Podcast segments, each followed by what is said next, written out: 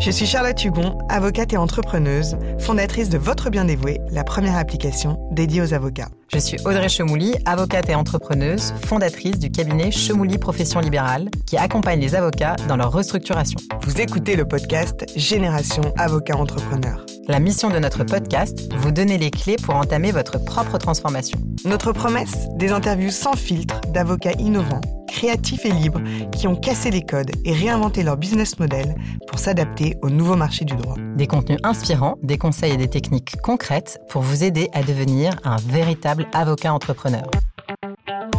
Pour notre génération, il n'y aura pas beaucoup de procès du siècle.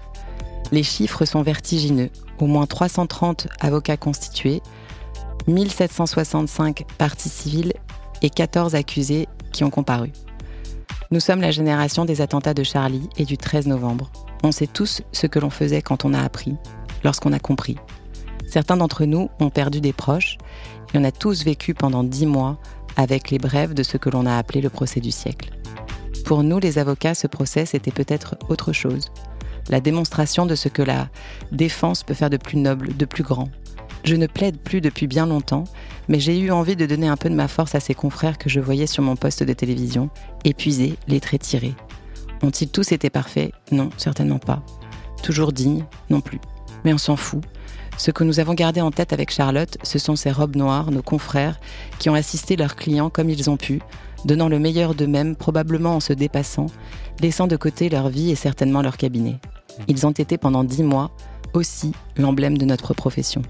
Dans cette armée de robes noires, il y avait notre consoeur Olivia Renen et notre confrère Martin Vett qui défendaient celui qui a polarisé l'attention, Salah Abdeslam. Ils ont été avec leurs clients au centre du procès. Martin était collaborateur au moment où il a pris la décision de rejoindre Olivia. Alors comment monter son cabinet après avoir plaidé le procès du siècle? C'est la question que l'on a eu envie de poser à Martin Vett et on est ravi de l'accueillir dans ce nouvel épisode d'Avocat Génération Entrepreneur. Bonjour Martin. Bonjour Audrey, bonjour Charlotte. Bonjour Merci pour votre invitation. Pas de problème. Écoute, on avait envie de t'inviter parce que hum, dans cette vie, dans cette vie qu'on a tous, tu vois, du truc où on s'est dit on va être avocat, à un moment donné, on s'est tous vus, enfin je pense, en tout cas beaucoup d'entre nous, se sont vus plaider à un procès de folie, tu vois. Et toi, t'en as plaidé un. Et donc la question que je voulais te poser, la première, c'est c'était quoi ton part? Avant d'arriver là Avant, tu faisais quoi?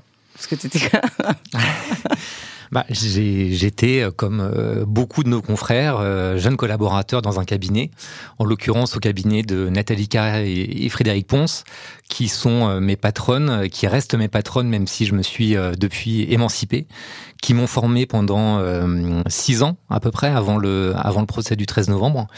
Et chez qui je faisais principalement du droit pénal, pas mal de droit de la santé aussi, et pour peut-être euh, rejoindre euh, le, procès du 13 novembre 2015, j'ai euh, suivi avec Nathalie Carrère le procès du Mediator, puisque nous étions en, défense des laboratoires Servier. À ce moment-là, et c'est un procès qui déjà était un procès très long, puisque ça a duré, il y a eu la post-Covid, ça a duré en tout à peu près un an. Donc c'était déjà un procès fleuve. J'avais été à belle euh, école. J'avais été déjà, j'avais une première expérience, alors qui était évidemment sans commune mesure avec euh, celle euh, des attentats du 13 novembre 2015, mais j'avais déjà l'expérience d'un procès long grâce à cette collaboration chez Nathalie. Donc tu commences collaborateur Je prête serment en 2016, le 7 janvier 2016. T'as quel âge? J'ai... Euh, oula. Pas là maintenant, au moment où... Au moment où je prête serment, j'ai 27. 27 ans. D'accord. Donc tu es saisi euh, sur le procès euh, V13, tu as J'ai 33 ans. 33 ans. Voilà. Et non, non, mais c'est bien. Et donc du coup, du coup, tu prêtes serment, tu vas, c'est direct ta première collab. Ouais. Voilà. J'avais fait mon stage final euh, chez elle. Ouais. Tu passes 6 ans. Je passe 6 ans, ouais. Euh, intéressant, euh, bah, la vie normale des collabs. Voilà. Et tu as des dossiers perso que tu prends J'ai des dossiers, alors euh, ce sont Nathalie et Frédéric, ce sont des consoeurs qui respectent leur serment et qui permettent à leurs collaborateurs d'avoir de, des dossiers personnels et qui même les encouragent en ce sens. Donc j'ai eu effectivement le, la, la, possibilité et la chance de développer ma clientèle personnelle en plus de, de ma collaboration, enfin plutôt dans le cadre de ma collaboration. Et donc voilà, je, j'avais déjà euh, fait quelques procès, notamment alors avec euh, Olivier Ronen, hein, quand à l'époque où j'étais collaborateur. Vous, vous, on, on, se, on, était amis, euh, puis on a, on a, on a participé ensemble à certains, on a défendu ensemble avant le procès du 13 novembre 2015 et notamment sur mes premières assises quand j'étais encore collaborateur chez Nathalie Frédéric, j'avais demandé à Olivia de monter avec moi. Donc euh, on a fait. Et comment en tant que collaborateur, tu n'étais pas secrétaire de la conférence? Pas du tout. Alors je l'ai passé. C'est pas faute d'avoir essayé. ah c'est vrai, t'as déjà. ouais, j'ai essayé deux fois euh, la conférence euh, sans succès. Voilà, la première fois je suis allé au troisième tour, la deuxième fois au deuxième. Et je me suis dit je vais je vais pas.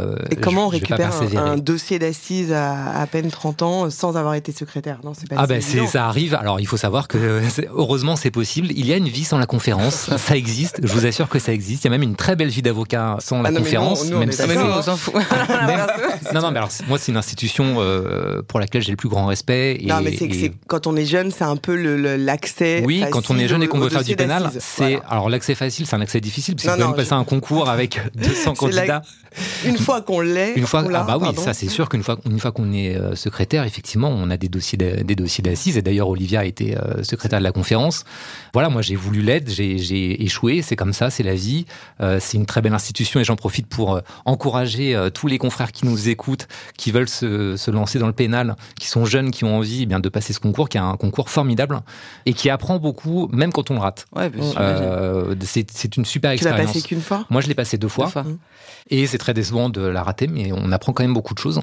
Et donc, euh, bah moi, j'ai eu des dossiers. Euh, oui, et puis donc du coup, bon, passer la conf, et du coup, tu as eu tes dossiers. J'ai eu des dossiers, voilà, je, parce que j'avais euh, des clients perso, parce que il y a.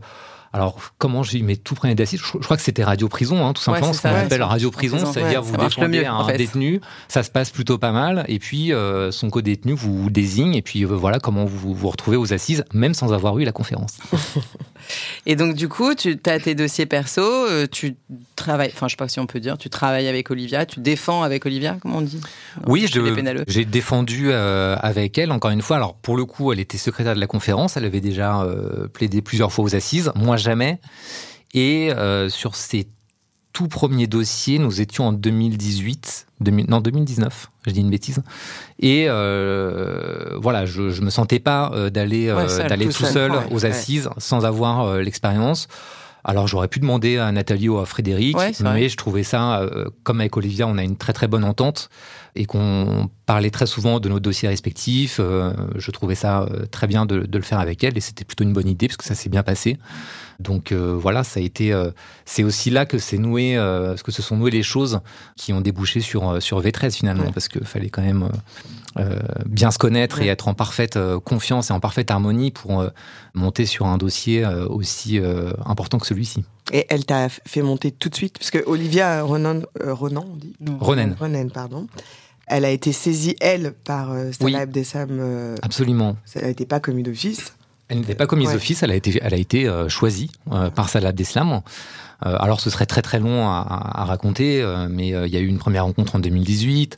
Moi à ce moment-là d'ailleurs, Olivia me, me, sonde en quelque sorte, sauf que moi en 2018 j'avais pas encore fait de procès d'assises, donc j'étais un petit peu sur la réserve, euh, voilà. Euh, C'est-à-dire pour le premier procès, c'est un petit peu costaud. ça, fait costaud l'école, quoi. Donc, euh, mais, mais j'étais sûr, moi, genre, dès le départ, en 2018, moi, j'étais absolument convaincu qu'elle avait les épaules pour le faire. Et donc, elle m'a demandé de, de, de, monter avec elle à ce moment-là. Et j'étais un, petit peu plus réservé sur mes capacités, on va dire, à ce moment-là, n'ayant pas fait de, du tout d'assises.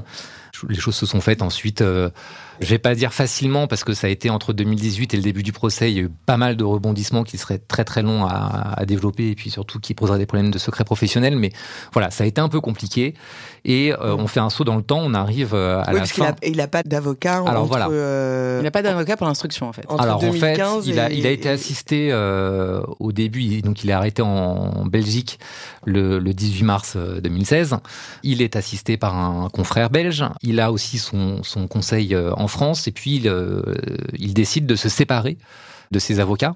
Et donc effectivement, il se retrouve sans avocat pendant euh, un certain nombre d'années avant de décider de se défendre en fait, hein, tout simplement. Donc c'est vrai que quand on arrive, si vous voulez, on a euh, en face de nous quelqu'un qui a, fait le choix de garder le silence pendant la totalité de l'information judiciaire.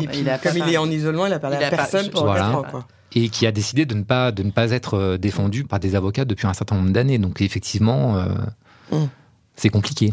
J'avais juste une question parce que tu disais, euh, je, je me sentais pas euh, les épaules Mm. en 2018, mais ta seule interrogation, c'est tes capacités. C'est pas est-ce que je vais dans ce procès, est-ce que je, parce que forcément tu es associé ensuite à la défense de Salah Abdeslam. Alors nous avec Audrey, on est avocate, donc euh, nous Ouais. ça nous pose aucun problème, mais au Bien sûr. contraire pour nous c'est très valorisant. Enfin, entre confrères, on, voilà, on est admirative ouais, je pense que- de cela, mais c'est vrai que quand tu en parles avec euh, tes amis, euh, etc., tout le monde est ah bon, mais euh, tu pourrais toi défendre Salah Abdeslam parce qu'il les- le commun des mortels quand même a la sensation qu'en le défendant, tu le Tu cautionnes. tu cautionnes quelque part. Enfin, Ouais, c'est un peu c'est un peu limité de dire ça, mais Non, non, bien sûr. c'est- non, mais moi j'ai été assez étonnée parce que j'en ai parlé à quelqu'un il y a pas très longtemps.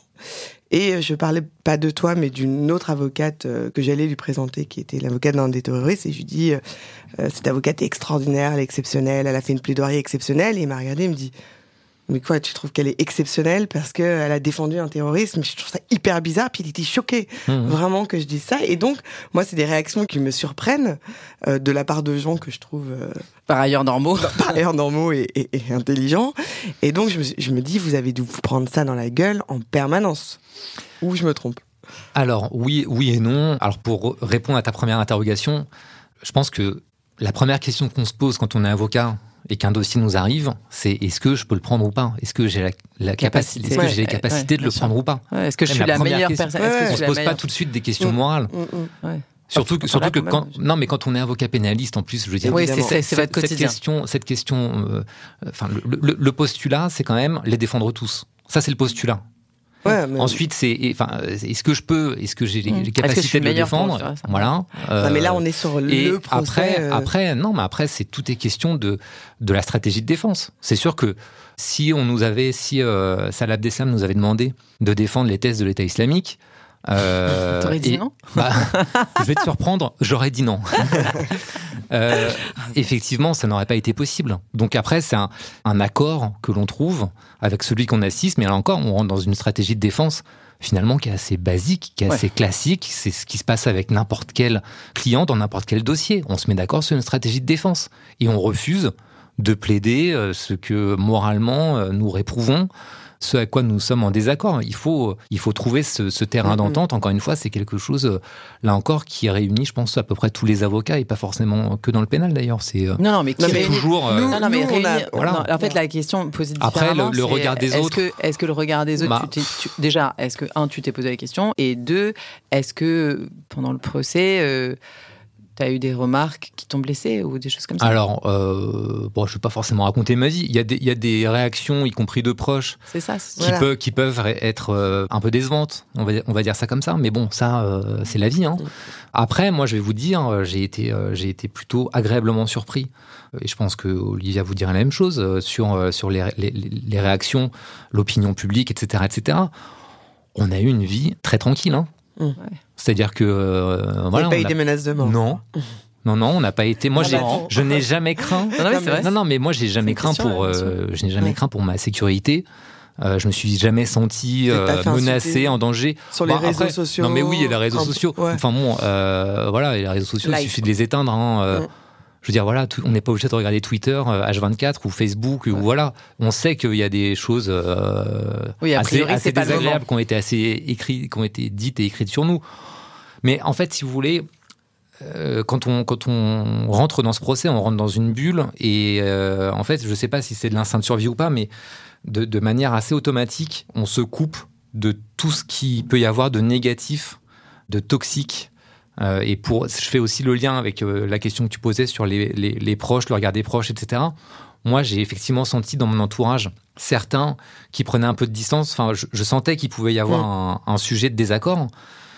Moi, j'étais pas là. euh, En fait, j'avais la, la flemme et j'avais pas le temps euh, de, de convaincre les uns et les autres qu'il fallait absolument que je défende Abdeslam, etc., etc. J'étais dans cette défense. Puis t'avais pas de doute, donc j'étais dans cette- j'étais dans cette défense. Maintenant, c'était c'était euh, qui même me suivre hein, Mm. en fait. Et ceux qui ou celles qui, qui étaient un peu en désaccord, qui étaient en retraite, etc. Bah en Mm. fait, je le je les voyais pas euh, pendant le procès. Et puis voilà. Puis on, on a repris ou pas des liens après.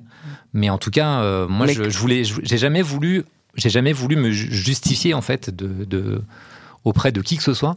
de défendre cet homme. On peut faire de la pédagogie, on peut, on peut expliquer en quoi il est essentiel dans un état de droit de défendre tout le monde, quels que soient les, les, les crimes qui sont reprochés. Mais euh, me justifier auprès euh, des uns et des autres, en revanche, ça c'est ça c'est niette. Eh ben, c'est marrant que tu dis ça parce que euh, je, disais tout à l'heure au micro, mais je voulais partager l'anecdote que j'avais entendu l'interview que vous avez fait. donc c'était pendant le procès, puisque vous en avez fait plusieurs, mais là c'était une pendant le procès, donc sur C'est à vous, avec un journaliste que j'adore, Patrick Cohen. Et alors les questions qui vous étaient posées étaient tellement naze que ça m'a beaucoup.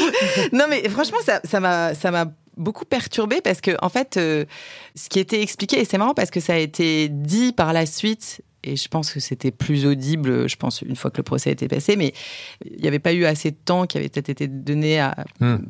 aux Salah Abdeslam, enfin, je veux dire, voilà, aux accusés pour, euh, pour expliquer un certain nombre de choses. Et vous défendiez lors de cette interview avec Patrick Cohen, vous disiez que c'était quand même aux magistrats d'organiser euh, cette parole et qu'elle hmm. puisse être entendue. Et il y a une réflexion de Patrick Cohen qui dit bah donc c'est au magistrat de se tu vois de se mettre à niveau. Je veux dire bah en fait, of course, c'est son travail. Ah, oui, c'est son travail. Et encore une fois, bah oui, effectivement, c'est son travail de magistrat. Oui, mais si tu veux, en fait, je me rendais pas euh, compte à quel point ça n'a pas du tout d'incidence sur vous ces, ces interviews alors, tu vois, très honnêtement, cette interview et les questions de Patrick Cohen, je m'en là, tu me les, tu, tu, bah, me les rappelles, mais je, je, les avais un peu oubliés. Je me souviens juste qu'effectivement, c'était pas forcément euh, c'était pas un moment très agréable, mais finalement après. Pas, mais j'ai vu celle d'Olivia dans le quotidien. Oui, alors c'est pareil. Moi, j'ai trouvé que ouais, c'est pareil. Euh, que le, le, les, autres après les journalistes étaient aussi, presque un peu méprisants. Les, journalistes aussi relaient des questions que, que tout un chacun peut se poser. Enfin voilà. Donc. Euh, mais c'est pas là, c'était pas Yann Barthès qui, lui, qui avait des questions. voilà, mais c'était les autres. C'était les autres qui avaient un espèce de, de, de regard un peu entre mépris et agressivité voilà. donc ça, ça, ça, ça, en fait, ça interroge sur la façon dont toi, quand tu l'as vécu, quoi. Mais pas particulièrement mal, en fait. Tu t'es mis dans ta bulle. Franchement, euh, moi, tout ça, tout ça, ça n'a pas beaucoup d'importance, en fait. Il hein. faut quand même remettre les choses à leur place, ça n'a pas beaucoup d'importance. Ok. On a fait un énorme saut dans le temps. Là, en fait, on était initialement sur comment est-ce que tu es arrivé. Donc, tu n'avais pas les épaules. Et puis un jour, le costard était à ta taille je, je, sais pas si un jour je me suis dit j'ai les épaules pour y aller, mais en tout cas, euh, ah, Olivia m'a beaucoup euh, encouragé et euh, je sais qu'avec je sais qu'avec elle, on était très solide. et je pense que la base, c'était c'était cette solidité entre nous, cette confiance, la confiance avec celui que, que, que nous allions assister à ce moment-là. et une fois qu'on qu'on a ce socle, on se dit allez on y va. Et en fait, on a pas trop le temps de se poser de questions. Parce que la, la, désignation arrive tard. Olivia, c'est bah, Olivia, c'est fin 2020. Euh, moi, c'est plus tard. C'est euh, je suis désigné. Alors Olivia me demande euh, de monter sur le dossier. Je pense qu'on est fin mai, début juin, un truc comme ça. J'ai mon permis de communiquer et je vais voir Abdeslam pour la première fois dans la semaine du 25 juillet. Donc on n'est même pas deux mois avant le procès. Ah Donc en fait, on n'a pas le. Enfin, encore une fois, il y a des tas de questions qu'on n'a plus vraiment le temps de se poser. Et comment vous étudiez le euh, dossier en si peu de temps Il y a 1000 pages en dossier. Non, il y a un million. Un million. Si on avait 1000, ça, si on avait ça aurait été, ouais, c'est génial. Un million, ça non, fait pas beaucoup. Il y a un million, il y a un million de pages. Et, euh, on se plonge dedans. Moi, j'ai commencé à travailler, euh, donc euh, oui. Euh, vous fin, avez une petite mai, équipe de collab de stagiaires quand même ou... Alors, Olivia avait une collaboratrice et une stagiaire. Mais euh, à l'époque, on était vraiment que tous les deux euh, avec Olivia. Ouais. On était vraiment que tous les deux. Euh, comment on travaille le dossier? Ben, On s'y plonge. On s'y plonge. voilà, il faut, il faut naviguer dans ce dossier. C'était pas une mince affaire parce que le dossier est très très mal organisé. C'était vraiment une horreur. Il y avait beaucoup de doublons. C'était pas cohérent. On avait des, des sauts euh, dans le temps entre chaque procès-verbaux. Euh, les Belges, les Belges avaient fait ça n'importe comment. Euh, alors sur les interrogatoires, effectivement, ça, ça, allait, ça, allait, relativement vite, mais il fallait, il fallait se plonger dans, dans, dans ce, en fait, il fallait se plonger dans ce dossier. il fallait aussi se préparer psychologiquement, parce qu'on sait qu'on va prendre un choc émotionnel très très fort à cette audience, avec notamment les, les dépositions de victimes. Ouais, c'est ça la question. Et donc ça, il, il faut essayer. De, alors, on n'est jamais assez prêt. Et quelque part, tant mieux, parce que c'est une audience, c'est aussi pour qu'il y ait des, moments, qu'il y ait une, une, émotion qui jaillisse. mais on, on essaye quand même de, de se préparer euh, psychologiquement à ce qu'on va entendre pendant euh, de très longues semaines. Et donc ça, ça passe par euh, aussi. Alors, euh, c'est- pas le cœur du- de notre défense, évidemment. Nous, on est là pour examiner les charges qui pèsent sur euh, Salah Abdeslam, mais on, on- on ne peut pas faire l'impasse, évidemment, sur les 132 morts des attentats du 13 novembre 2015. Et donc, il faut se s'armer, en fait, psychologiquement, se préparer, parce que le, le risque est, est grand de d'être submergé par euh, cette vague d'émotions. Mm. Et il faut qu'on reste concentré. Nous, on a vraiment cette, euh, cette idée, cet objectif pendant tout le procès, c'est d'être concentré sur notre tâche, sur notre, sur notre mission. Euh, et donc, il faut, il faut être capable de, de- de- d'encaisser euh, le choc et, et d'encaisser l'intensité émotionnelle de ce procès. Et comment on se prépare alors Psychologiquement, encaisser ça? Bah, sur les victimes, euh, on se prépare, on, on lit les dépositions, on regarde euh, les photos, parce qu'on sait que potentiellement on va les avoir euh, à l'audience. Donc Mhm. il faut. euh, mais ça, j'ai envie de dire, c'est c'est un travail, c'est un travail qu'on fait dans, dans beaucoup dossier. de dossiers pénaux. Ouais. hein, Enfin, bah, on a rarement des euh, dossiers avec. après, voilà. 300 Bien victimes. sûr. Là, effectivement, euh, on avait on avait un dossier avec avec des, des- des photos particulièrement atroces, comme vous pouvez l'imaginer. Donc il faut il faut regarder, il faut il faut lire et euh, se dire que ça va être ça en fait, ce procès. Ce sera pas que ça, mais ça va aussi être ça. Et, et il faut euh, il faut s'y préparer le plus possible. C'est pas mais- trop dur, ça? Ça, je veux dire. Ah bah si si c'est c'est c'est c'est difficile. Combien- Il y a eu combien de dépositions? On était euh, alors euh, tu parles dans le dossier ou au procès? Au procès on était à 400 à peu près. 416. Mais on en a plus dans le dossier. Ouais. Après, moi, j'ai pas tout lu non plus, hein, euh, Ouais. parce qu'on a le Ouais. temps, le temps nous est euh, Bah, compté là, à ce c'était deux moment-là. mois avant, donc On est deux mois avant, donc il un faut, million. euh, Il faut, euh, ouais, il faut. Moi, je sais que j'ai travaillé ce dossier. J'alternais les moments où, où je lisais les dépositions et puis les moments où, je- où vraiment je, m- je m'attaquais euh, au, au cœur euh, Au droit. du, Enfin, du- euh, du dossier en ce qui concerne les charges qui pesait sur euh, qui pesaient sur mon, sur mon client. Donc déjà, essayer de, essayer de trier le dossier, essayer d'organiser, faire, euh, faire des tableaux, des synthèses, des inventaires, euh, essayer de d'isoler sur le, sur le million de pages celles qui concernent directement notre, notre client. C'est pas simple. Ouais. C'est un travail Alors- de fourmi. Euh, et puis pendant les vacances, il faut aussi se reposer. C'est bête, mais Ouais. voilà, on va rentrer dans un tunnel qui va durer quand même euh, 10 mois. Il faut, euh, il faut travailler. Il Et faut, on travaille pas du tout avec les autres avocats. C'est-à-dire, je veux dire, un Non. million de pages, c'est quand même l'enfer. Avec Donc, les autres avocats, non. Avec les autres Non. avocats Bon, des après, je autres. non. J'imagine qu'il y a beaucoup que tu... tu, tu- Tous les PV, tu les notes Enfin, t'en as Ah non, mais j'ai pas lu. euh, Ouais. Je vais pas dire que j'ai lu tous les PV. J'en ai lu, euh, je pense, euh, beaucoup, mais euh, pas tous. On fait après, euh, Non, voilà, c'est sur bien sûr. ordinateur. Euh, c'est- tu fais des recherches par mots clés, etc. bien sûr. Ouais, sûr. Euh, voilà, on essaie Et pas alors. Et alors, c'est quoi votre, euh, votre stratégie de défense? Comment Qu'est-ce que vous mettez en place? Qu'est-ce qui se... Bah, la, stratégie de, la stratégie de défense qu'on met en place, alors il y a plusieurs questions qui se posent. C'est d'abord celle de la participation de Salah Ouais. Abdeslam à ce procès, qui est pas évidente. Il Mm, faut mm. quand même, euh, encore une fois, euh, revenir un peu en arrière. Euh, on est face euh, à un accusé qui n'a pas coopéré en fait avec avec la justice pendant pendant un certain nombre d'années, qui n'a pas voulu se défendre. Donc déjà, la première idée, c'est de l'associer à sa propre défense. Mm. C'est de l'associer à ça. Ensuite, sur la, Qu'il la- adhère. C'est-à-dire qu'il qu'il qu'il- adhère de qu'il- l'emmener, de l'emmener avec lui et de lui dire Parce qu'il fait, est obligé d'avoir un, un- un avocat oui, il est obligé assises. aux assises d'avoir d'être, d'être, euh, Mm. effectivement assisté. Et comment vous arrivez à le faire adhérer? Pourquoi il change d'avis, en fait? Parce que Alors- parce qu'il est au pied du mur ou parce qu'il y a une évolution? Il y a une évolution. Il y a une évolution euh, qui euh, qui a été, je pense, très euh, palpable sur la durée de ce procès. Le, le Ouais, Salah. Abdeslam euh, Ouais, du ouais. 8 septembre 2021 n'est pas le même que celui du mois de juin. Euh, voilà, c'est enfin c'est pas le même et en même temps c'est le même, mais il y a une il y a une véritable évolution. Donc euh, et nous on l'a accompagné dans cette euh, dans cette évolution. Donc la première Et- chose, tu disais, c'était de le faire adhérer à la défense. Donc parce Ouais. qu'on te proposait la question de- d'une stratégie, comment est-ce que tu élabores la stratégie? Donc tu disais la première chose, c'est que d'abord le faire adhérer au principe même de se défendre. Bah oui, de la se- justice. Bah, quand vous êtes Ouais, ouais, bien Ouais, quand, vous assistez quelqu'un euh, qui adhère à une idéologie religieuse qui ne, qui ne reconnaît pas la justice humaine en fait. Mm. Et euh, Salah Abdeslam en 2018 est jugé euh, en Belgique En fait, après, euh, après, son, enfin, après son arrestation, il est jugé en Belgique en 2018 parce que il y a eu une fusillade euh, lors d'une tentative d'interpellation euh, au, mois de, au mois de mars, le 15 mars 2016. Euh, tentative d'interpellation au cours de laquelle euh, des, euh, des, des, policiers ont été blessés. Donc il est jugé pour ces faits-là en 2018. Ouais.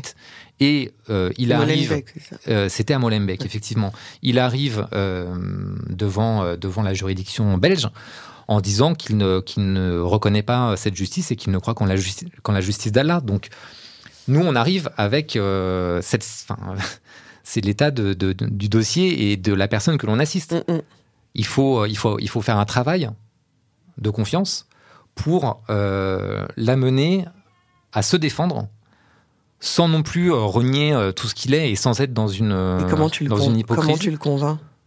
Non, mais ça après. Non, mais sans rentrer dans le dans, dans les, les, les, les, les échanges, les mots, mais ah, en lui montrant, non, mais par, par exemple, là, en lui montrant que le dossier tel qu'il existe aujourd'hui ne correspond sans doute pas à la réalité, que comme dans tout procès pénal, l'accusation a ses excès et qu'il est important qu'il se défende parce que euh, Sinon, un, ça truc, fera un, un, un truc tout simple, il est, il est considéré comme, comme co-auteur. Mm. Pas, Ouais. comme, pas comme complice, comme co-auteur. On considère que c'est comme s'il avait euh, lui-même euh, tué des, des victimes, Mm. comme s'il avait été au Bataclan, comme s'il avait essayé aussi de tuer des, des policiers. Et c'est ce qui lui fait, en cours la, lui fait encourir pardon, la, la réclusion criminelle à perpétuité sans période incompressible. Et donc il faut, il faut lui faire comprendre que cette vision-là qui se dégage du dossier ne correspond pas à la réalité. Mm. Lui-même s'en défend, lui-même dit je n'ai tué personne. Ça, il l'a dit euh, au procès, il l'a répété. on est d'accord. Je n'ai si tué mes- personne. Mes mais restes de pénal. il suffit pas de dire je n'ai- tué personne. Il faut, il faut expliquer quelle est euh, la connaissance du, du projet, quelle est sa connaissance du projet terroriste, à quel moment il y adhère, quelle était sa mission, etc. C'est un travail, euh, euh, encore une fois, euh, qu'il faut faire sur la base du, du dossier pour expliquer, euh, voilà, euh, voilà ce qu'il y a dans le dossier.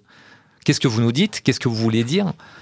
Et c'est un travail, encore une fois. euh, qu'on peut avoir avec euh, avec beaucoup de clients en fait en pénal hein. il y a rien Ouais, d'extraordinaire pour moi hein. le, le complice et le co-auteur, si mes, mes souvenirs de pénal Encourent la sont bons, même, en- euh, la même peine. Oui, mais dans alors effectivement légalement, Dans, dans les, mais mais il n'empêche légalement. légalement, c'est la même, c'est effectivement Évidemment. on encourt la même peine, mais dans, les, dans la pratique, évidemment. c'est rarement jugé de la même Mais, façon. mais lui, ça l'intéresse. Et même symboliquement, c'est pas la même chose. Mais lui, ça l'intéresse la, la symbolique, ça l'intéresse de voir sa peine euh, Quand- plus- quand- quand- moins, forte. Quand vous dites où il a plus rien à perdre, non il s'en fout. quand Enfin, vous- non non, bah si, je- si c'était ça, il sais se serait pas défendu. Il, s- Voilà. il s'est défendu dans ce procès, Il veut sortir un jour. Enfin, ça, Oui. ça l'intéresse, d'accord. bien sûr.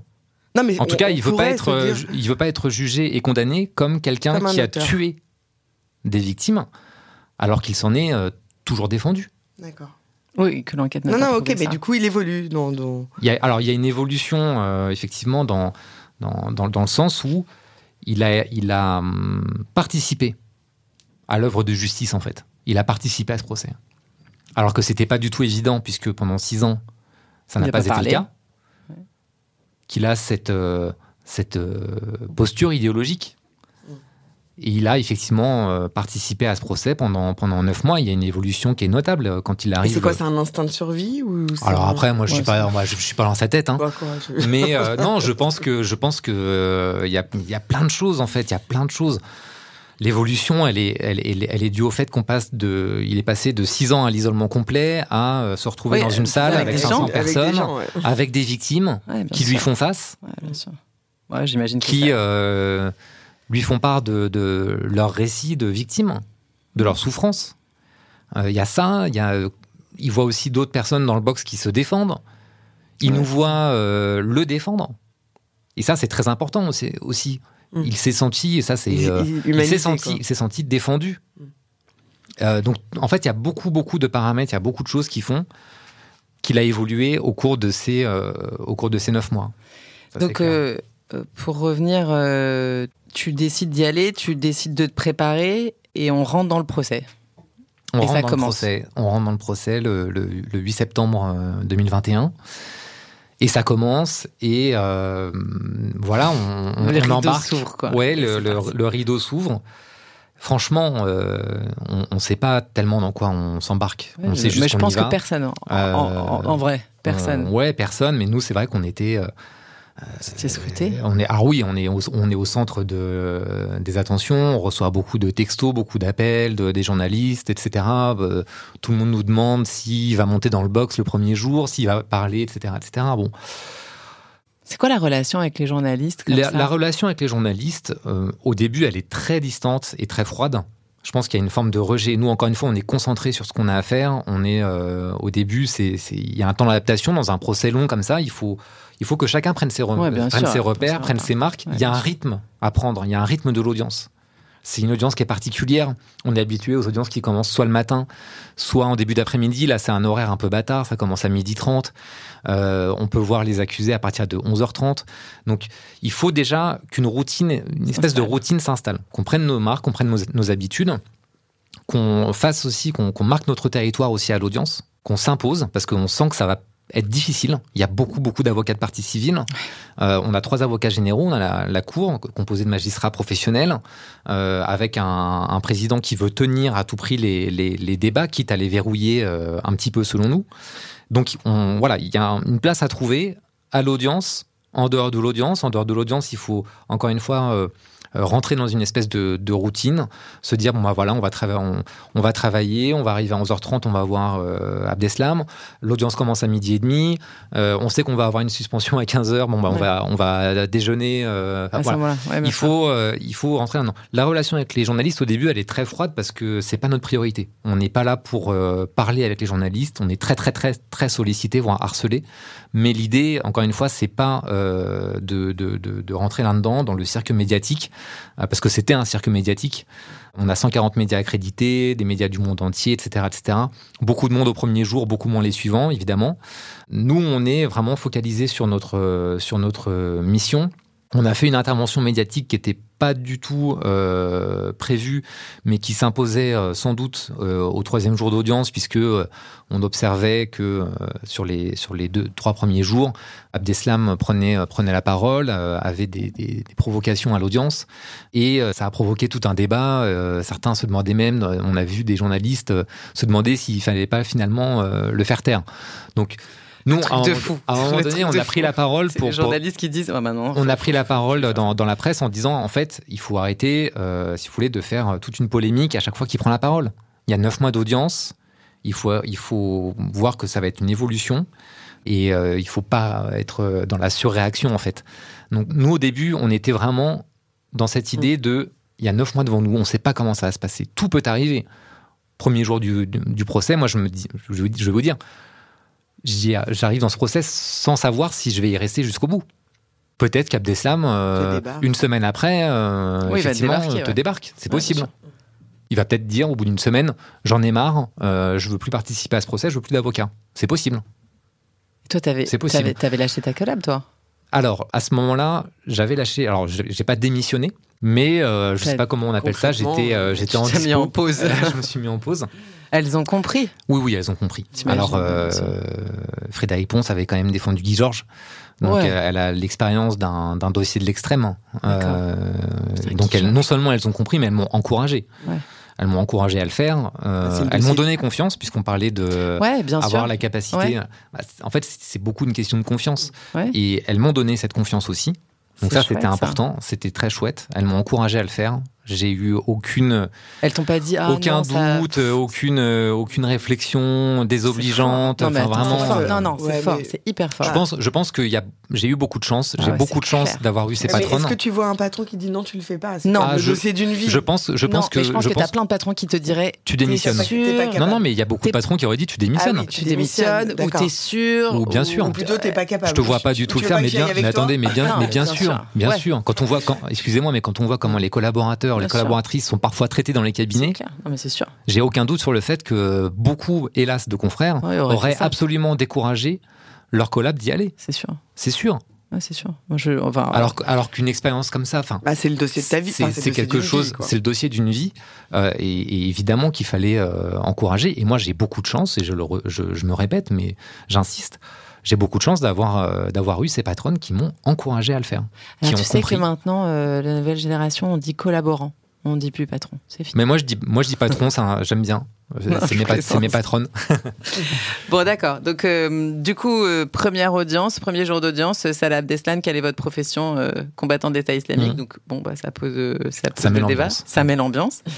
Relation avec les médias compliquées. Alors, moi, je, te- je, je t'avais dit, j'ai lu le bouquin de euh, V13 de Emmanuel Carrère. Mhm.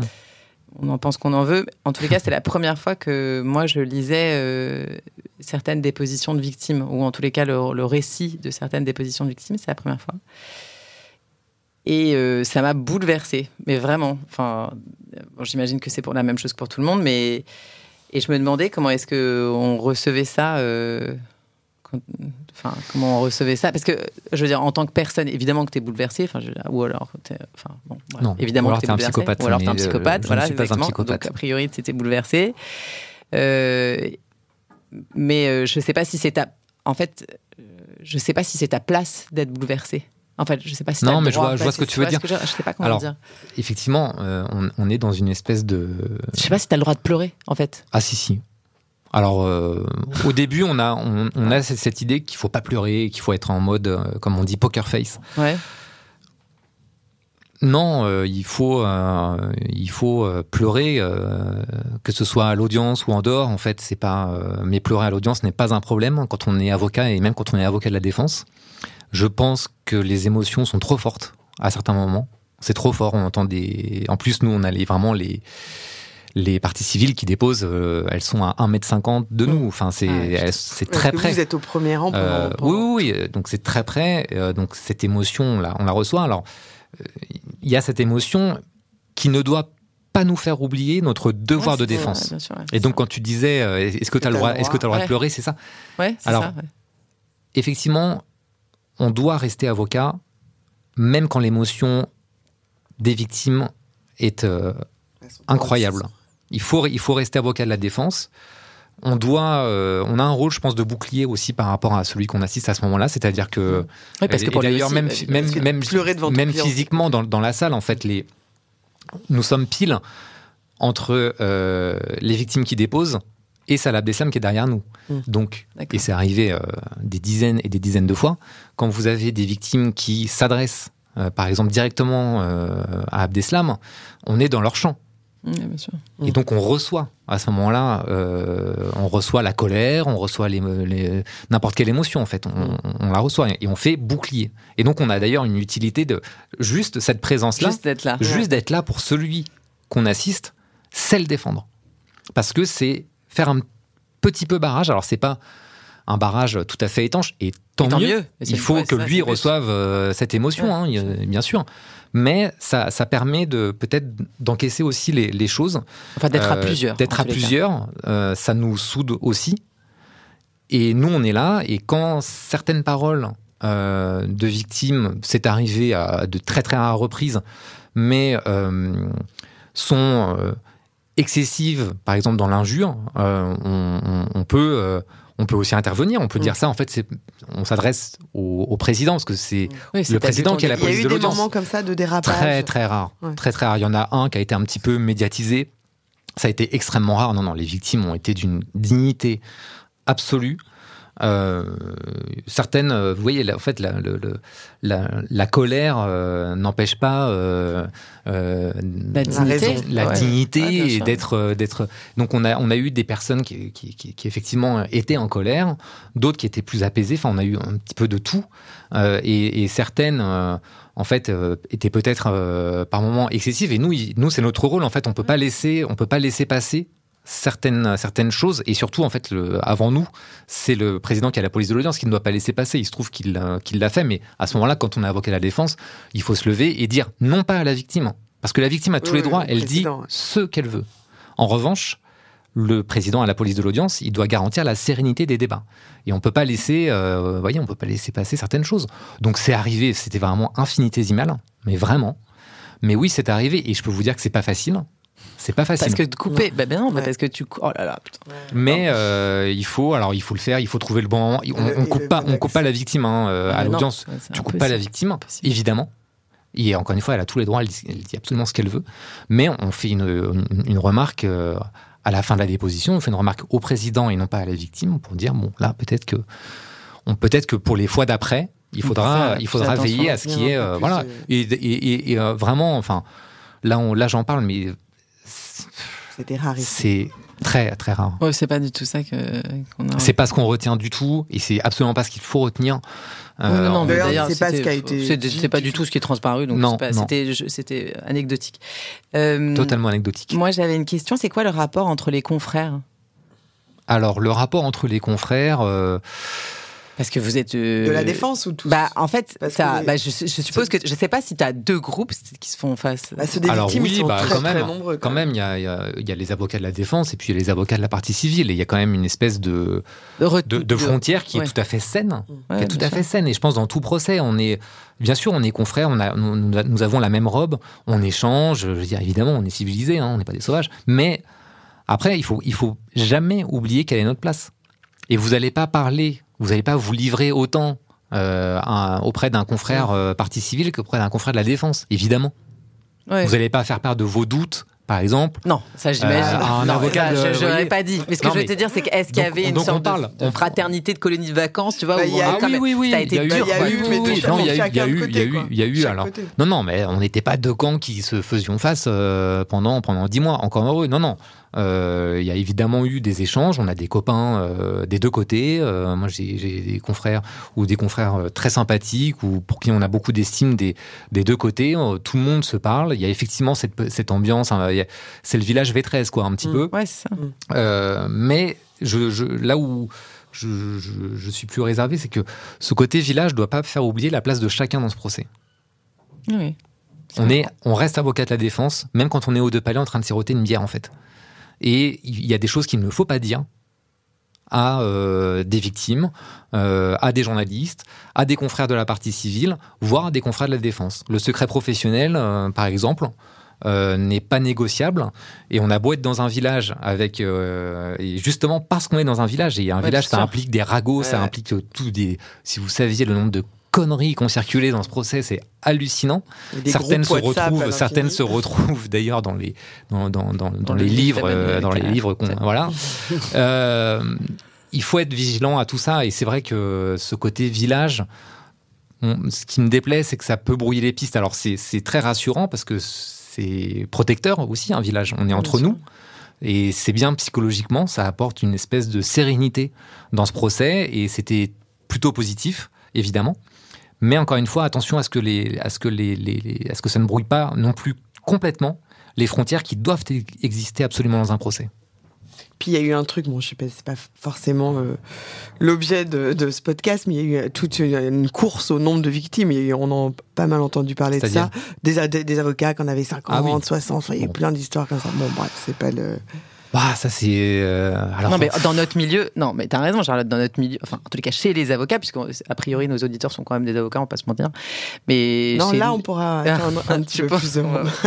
mais c'est vrai que la question s'est posée de, de certains confrères où s'il y avait euh, Enfin, je sais pas. Ça, moi aussi, ça m'a interrogé. puis après, après je sais pas si c'était important. De morale. C'était peut-être pas important en fait. Alors là, là, où ça, là où ça a pu poser une, oui, c'est effectivement, là où ça a pu poser une difficulté, par exemple.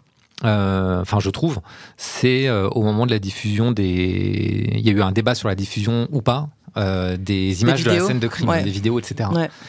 Et là, on a eu ce moment un petit peu étrange où effectivement, bah, quand vous êtes avocat, que vous défendez 150 victimes, bah, parmi ces victimes, vous allez avoir certaines qui vont être pour la diffusion des images, d'autres contre. Mm. Et tu fais comment Bah, tu fais comment Ça s'appelle un conflit d'intérêt, non Ça s'appelle un. Je sais pas comment ça s'appelle, mais en tout cas, c'est. Ça pourrait s'appeler comme ça. ça met, ça met dans une position un peu, euh, un peu, un, peu étrange, quoi. bah non, oui, mais on a, on a eu un petit peu ça. Effectivement, il y avait des confrères qui disaient bon bah moi j'ai fait un sondage euh, parmi mes clients. Bon, c'est pas, c'est pas la fin du monde, mais non, non, mais la question, pour, pour moi, c'est la question que ça peut poser éventuellement, et qui s'est peut-être posée à ce moment-là dans ce procès, et celle-ci.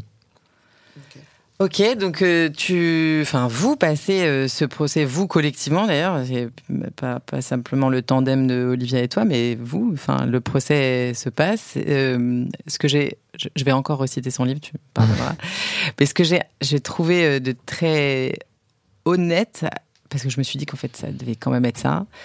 c'est qu'à un moment donné, Emmanuel Carrère dit que, en fait, c'est très difficile d'avoir de l'empathie tout le temps. C'est-à-dire que c'est tellement de témoignages ah bah, à un moment, les, les, émotions peuvent être un petit peu peuvent, peuvent, arriver à saturation. non, mais si tu veux, je trouvais que c'était. En fait, c'est hyper dur parce que parce qu'il y en a certains et j'ai trouvé d'ailleurs que c'était assez maladroit. Enfin, je pense que c'est une question facile que de demander quel est le témoignage qui t'a le plus touché. Mais j'ai trouvé que c'était euh, je trouvais que c'était hyper, ouais, sur France Inter, je trouvais que c'était hyper maladroit en fait, comme s'il y avait une gradation dans. Bah, c'est maladroit, mais en même temps. Euh, non, mais c'est humain. C'est la réalité. Non, non, je dis pas que c'est pas la réalité. Je dis simplement que c'est c'est terrible quand même de le dire. Effectivement, certaines euh, et chacun a sa sensibilité. Ouais, bien sûr. Il y a des victimes qui nous émeuvent plus que d'autres. C'est comme ça. Parce que leur histoire peut faire écho. En fait, je pense que dans, dans, l'émotion et dans l'empathie, on est toujours aussi très égoïste hein, et très narcissique. Et puis il y a différents degrés Par exemple, moi, j'ai une, une, petite sœur. Bon, bah, c'est sûr que euh, la déposition de, de, du, du rugbyman euh, qui était avec sa, qui était avec sa petite sœur euh, devant le carillon, ça m'a, ça m'a pas mal remué parce que, parce qu'en fait, on, on s'identifie. Et c'est vrai qu'en plus, ce sont des victimes, bah, pour beaucoup très jeunes. Euh, sur les bancs de la défense, nous sommes aussi, très jeunes pour la plupart. Hein. On est à peu près, euh, enfin, en tout cas avec Olivier à 32, moi 33. globalement, nous sommes des, trentenaires en défense dans ce procès. Oui, qui était, qui était là. Vous étiez quand même les plus, les plus jeunes, non? Non, euh, il y a eu d'autres euh, d'autres d'autres consoeurs, ah, qui étaient. Tu sais quoi qui se passe Le barreau de Paris, il a moins de 45 ans, quoi. Donc, donc on s'identifie, puis voilà, on est, on est parisien, etc. on s'identifie.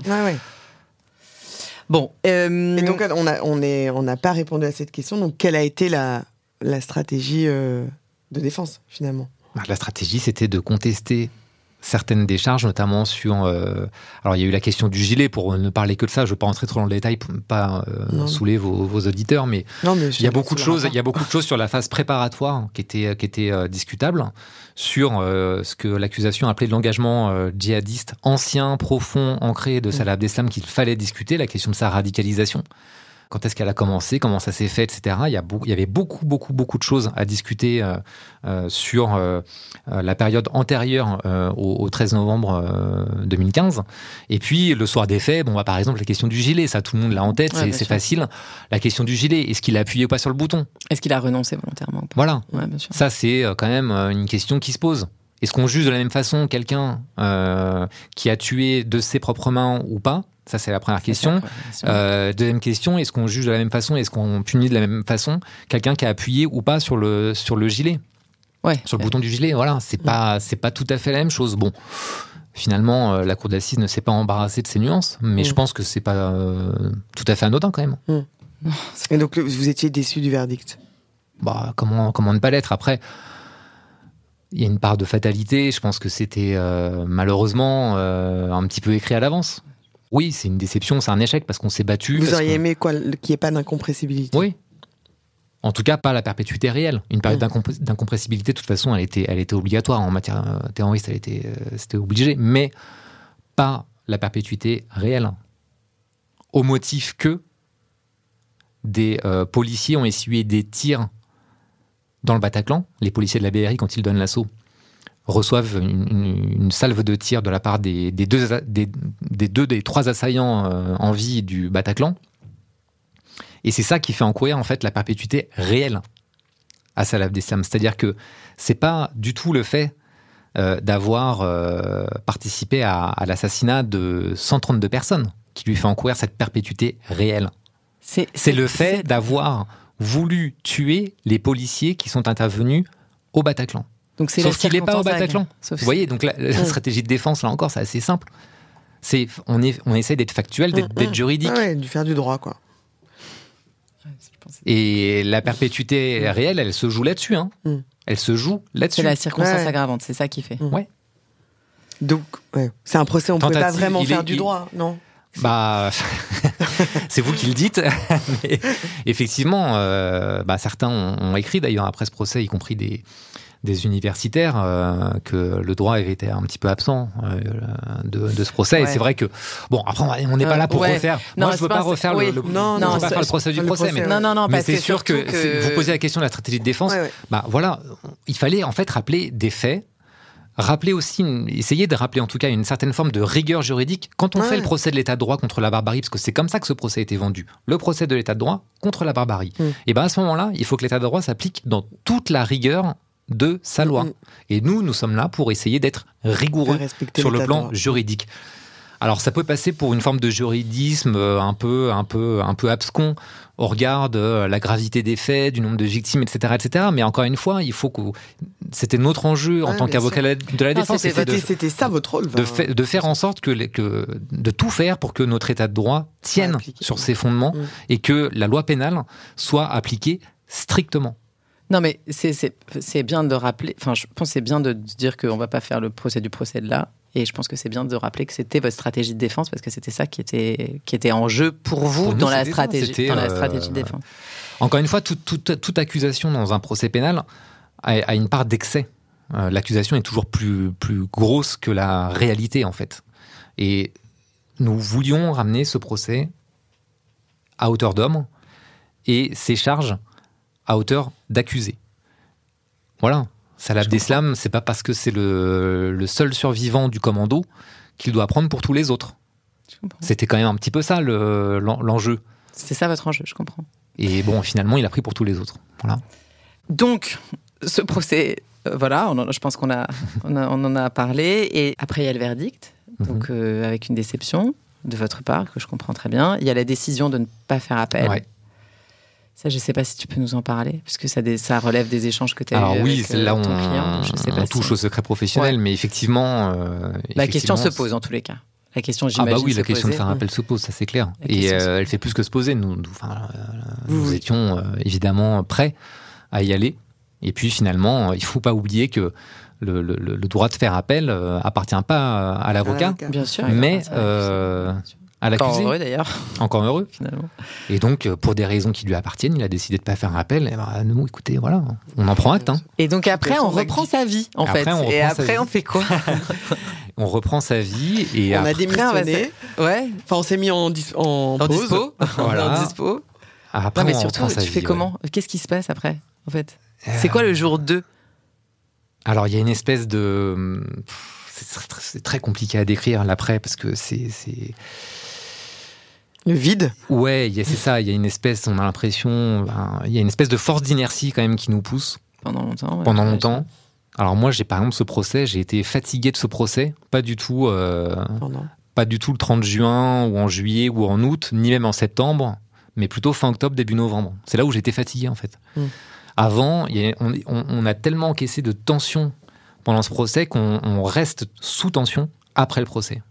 Donc, euh, ça a été infernal, quoi. C'est ça ce que tu racontes. Ouais, j'étais à fleur de peau. Je pense que j'étais relativement invivable, effectivement, à ce moment-là.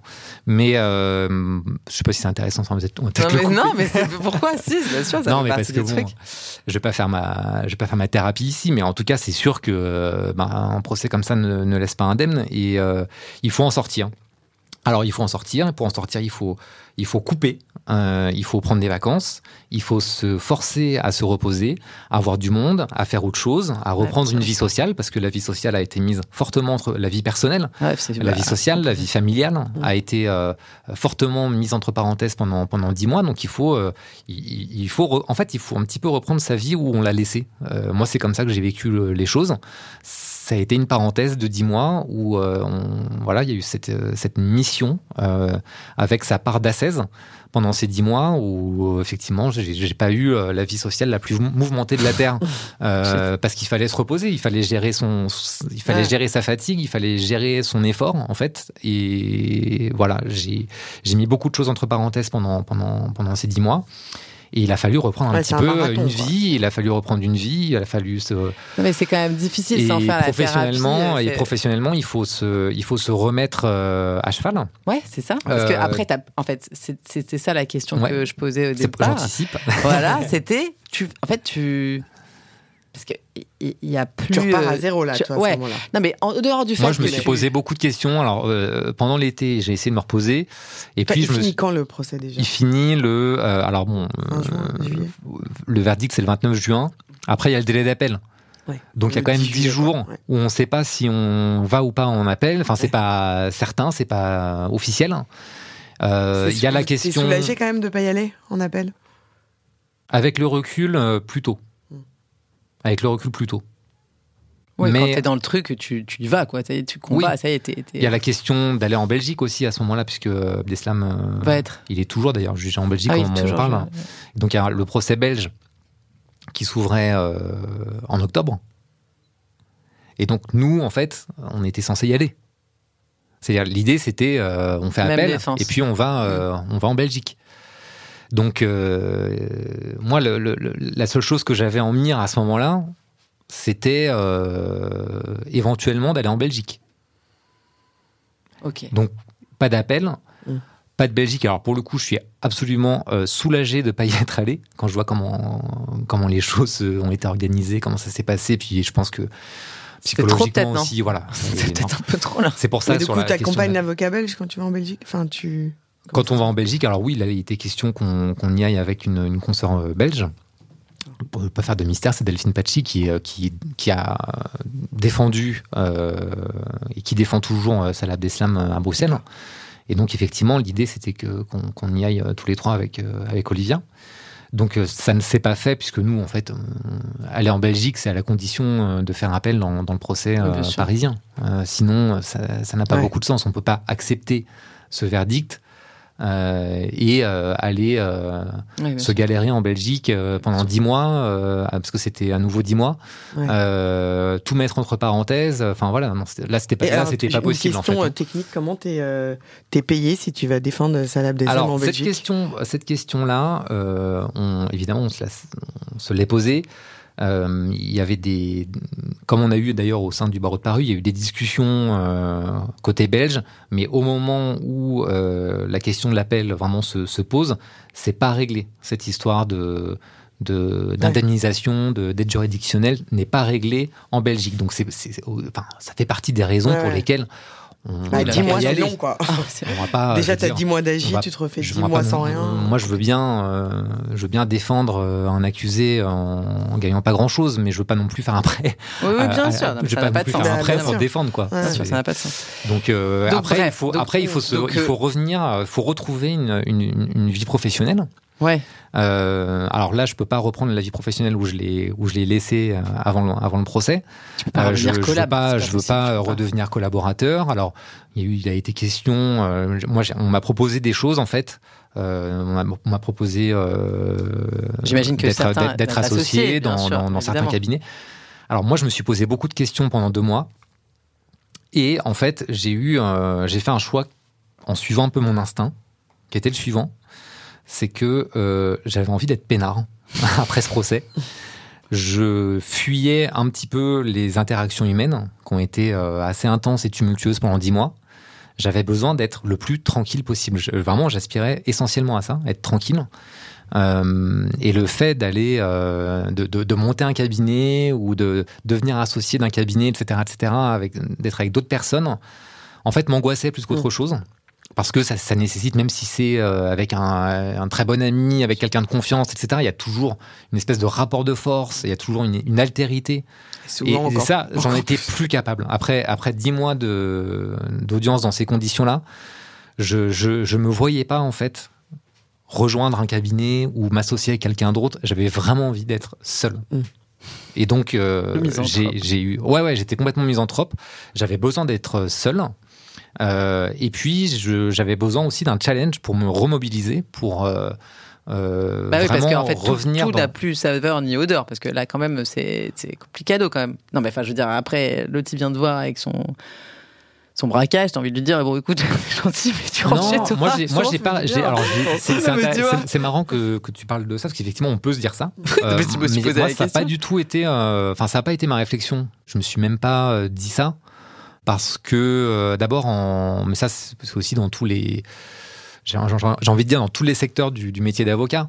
Euh, le dossier de quelqu'un, c'est toujours le, le dossier d'une vie. Enfin, c'est très souvent le dossier d'une vie. Et alors, en droit pénal, c'est encore plus souvent le dossier d'une liberté. Et le dossier d'une liberté que vous appeliez Salah Abdeslam ou euh, Patrick Dupont, en fait, on est tous égaux par rapport à ça. Et les enjeux de liberté, en fait, nous tiennent, quel que soit par ailleurs le, le, le, mm. dossier et l'intérêt intellectuel de, de ce dossier il y a quand même ce moteur qui euh, rend euh, ce métier passionnant.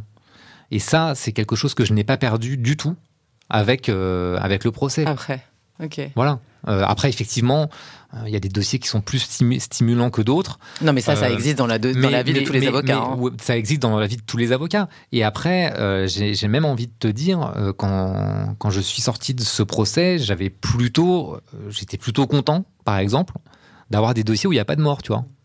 Alors, on va faire des conflits de voisinage, quoi. Ou d'avoir euh, des dossiers où il n'y a pas de, de, de victimes. Ou, euh, oui, parce qu'en en fait, t'as pas fait que du terreau après. En des fait. dossiers qui font, euh, qui font 100, 200 pages, tu vois, des, des dossiers que tu t'appropries assez rapidement. Euh, voilà. C'est, c'est aussi. Enfin, voilà. T'as envie de, de, te reposer à l'intérieur, quoi. Bah, c'est. Je sais pas si c'est reposant, mais en tout cas, c'est moins absorbant, mm. c'est moins dur c'est moins, c'est moins intense Mais ça te manque pas le travail d'équipe parce que pendant dix mois, tu es, avec Olivia, vous faites, j'imagine. Bah, le travail d'équipe, après, tu sais, euh, on le retrouve toujours un petit peu dans ce métier parce que, alors d'abord, moi, je l'ai retrouvé dans certains dossiers. Là, par exemple, j'ai été, euh, été aux assises pendant trois semaines à Paris avec mon confrère Simon Clémenceau. Et euh, voilà, on était en, on était en binôme. Mmh. Donc on le retrouve et même quand on est quand on travaille pas en binôme ou en trinôme, euh, quand on défend euh, dans un dossier avec euh, plusieurs accusés ou plusieurs plusieurs prévenus, en défense on retrouve un esprit de, cohésion. Tu, ne fais que de la défense? Ouais, je fais quasiment que de la défense. Je, je, défends parfois des, des parties civiles, mmh. mais c'est c'est plutôt rare. C'est plutôt rare. Et t'as pas décidé de te spécialiser en terrorisme? Pas du tout. Et parce que oh, quand même, ça a dû t'attirer beaucoup de clients parce qu'on parle de radio prison, mais là c'est radio, là c'est Radio France là. Enfin, tu vois, je veux dire, c'est genre très. là, je te coupe tout de suite. Non. Mais non. Bah mais ça, je le sais dès le départ. Alors pour le coup, euh, il y a pas mal de choses que. que...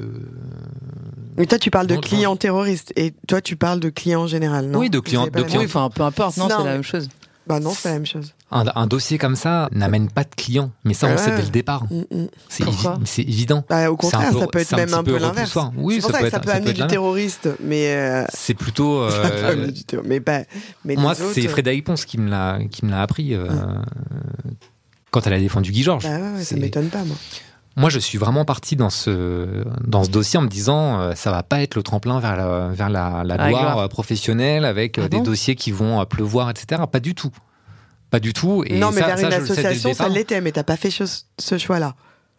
C'était un tremplin pour aller te faire coopter par un cabinet euh, de renom. Euh, c'est ça, ouais. Enfin, un tremplin, oui. Après, j'avais pas non plus 12 000 opportunités, mais effectivement, c'était. Voilà. Oui. Mais ça, t'as dit non. Non, je, en fait, j'avais pas envie. Je voulais être tranquille. Et alors, comment tu, comment tu fonctionnes aujourd'hui? Parce que c'est fini il y a quoi? Il y a un an? C'est fini il y a un an. Et bah, alors, effectivement, pendant, pendant ce procès, j'ai pas pu développer euh, ma clientèle personnelle. J'avais quelques dossiers perso quand j'étais collab. Enfin, pas non plus euh, de quoi euh, monter vraiment un, cabinet. Donc, moi, j'ai commencé, je me, je me suis installé. J'avais pas grand chose. Hein. Pas grand chose, vraiment. Donc euh, je me suis installé. Alors d'abord, je, me suis posé la question des locaux, hein, comme, euh, comme, tout un chacun. J'ai opté pour la domiciliation. Euh, au début, Nathalie et Frédéric m'ont très gentiment permis d'occuper de, un bureau, celui que j'occupais quand j'étais collab, de le garder pendant les trois premiers mois de mon installation. Je me suis rendu compte que j'y allais jamais. Parce que, bah, en fait, j'étais plus souvent en prison, à l'audience, au commissariat, etc., etc. Donc, j'y allais pas beaucoup. J'ai je détestais, je détestais ça, pardon, euh, avant le procès du 13 ans, mais j'ai appris avec ce procès à travailler chez moi. Et en fait, je m'y plais beaucoup. J'adore euh, bosser dans mon appartement, qui est, qui est très agréable, euh, voilà.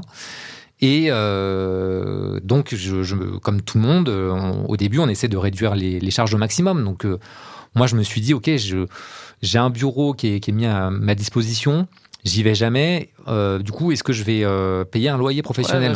La réponse est évidemment non. Donc j'ai fait ce choix. Je vais prendre euh, un bureau, je pense, dans, pas trop longtemps. Mais en tout cas, j'ai fait ce choix au début. L'idée, c'est vraiment de réduire au maximum les charges, d'y aller progressivement, de garder les dossiers que, que j'avais avant le procès. j'avais quelques audiences qui m'attendaient, de récupérer, de d'être désigné dans d'autres dossiers. et puis voilà. Euh, comme tout le monde. Comme tout le monde, hein. Comme tout le monde. Mais il faut, il faut se remettre dans cette, il faut se remettre dans une vie de, de pénaliste euh, mm. un peu plus, un peu plus normale peut-être, mais c'est une normalité qui, qui est. Euh, Et tu fais que du pénal. Tu, fais que du pénal. Tu te fais pas droit de la santé comme tu faisais un peu. Ah si, alors je fais du, je fais toujours du droit de la santé, mais, sous l'angle du droit, du droit, du droit pénal. D'accord. Voilà, j'ai un, un, dossier de droit de la santé avec avec deux confrères sur des antibiotiques qui nous occupent pas mal. donc je continue à faire du droit de la santé, j'adore ça. Je fais du droit pénal général, du droit pénal des affaires aussi un petit peu, même si c'est et du terrorisme. Alors là, pour le coup, j'ai là actuellement j'ai un dossier à l'instruction, un dossier terroriste. C'est pas une matière qui m'intéresse plus que ça. Pour le coup, voilà, tu, parlais de, de, l'intensité, etc. C'est qu'après avoir défendu euh, dans, dans, le dossier du, du 13 novembre 2015, les autres dossiers terroristes peuvent paraître, euh, enfin en tout cas, moi ça, ça me donne pas envie d'aller mm. d'aller euh, dans cette direction. Puis je, je, après je vais pas développer, mais je trouve que la justice antiterroriste n'est pas très n'est pas très satisfaisante, voire pas satisfaisante du tout quand on est avocat de la défense. Et, moi, j'aime bien la justice, euh, en fait, euh, la vraie justice, la justice droit commun. Mmh. Oui, parce qu'en fait, elle est pleine d'exceptions, la justice. Voilà, euh, elle est pleine d'exceptions. voilà, on ne pourra pas faire. oui, non, c'est pas la... Mais en tout cas, c'est pas. j'ai pas envie, j'ai pas envie d'avoir cette étiquette qui va qui va peser trop sur mes épaules et qui va m'amener à faire que ça, quoi. Écoute, c'est bien, c'est surprenant. Moi, je me suis dit qu'il y aurait beaucoup d'avocats qui, après ça, auraient fait un livre, puis une pièce de théâtre, puis un film, puis... Non tu sais, c'est pas fini. C'est peut-être pas fini. bon, en tous les cas, merci beaucoup pour euh, cette interview qui était donc un tout petit peu différente de ce qu'on avait l'habitude de faire. Ça, ça, nous fait du bien. Ça nous fait du bien, exactement. Ça nous fait du bien. On n'a pas parlé de chiffre d'affaires. Merci beaucoup. À merci bientôt. Martin, au revoir. Au revoir. Ce podcast a pour ambition de réveiller l'avocat entrepreneur qui sommeille en vous. Alors si vous avez envie d'oser, contactez-nous, nous vous accompagnerons dans votre projet. Si vous voulez nous suivre et nous soutenir, abonnez-vous au podcast Génération Avocat Entrepreneur, disponible sur l'ensemble des plateformes d'écoute. N'hésitez pas à le noter 5 étoiles et à en parler autour de vous. Vous pouvez nous retrouver sur nos réseaux sociaux, Charlotte Hugon, fondatrice de Votre Bien Dévoué, et Audrey Chemouli, fondatrice de Chemouli, profession libérale. À très vite pour un nouvel épisode de Génération Avocat Entrepreneur.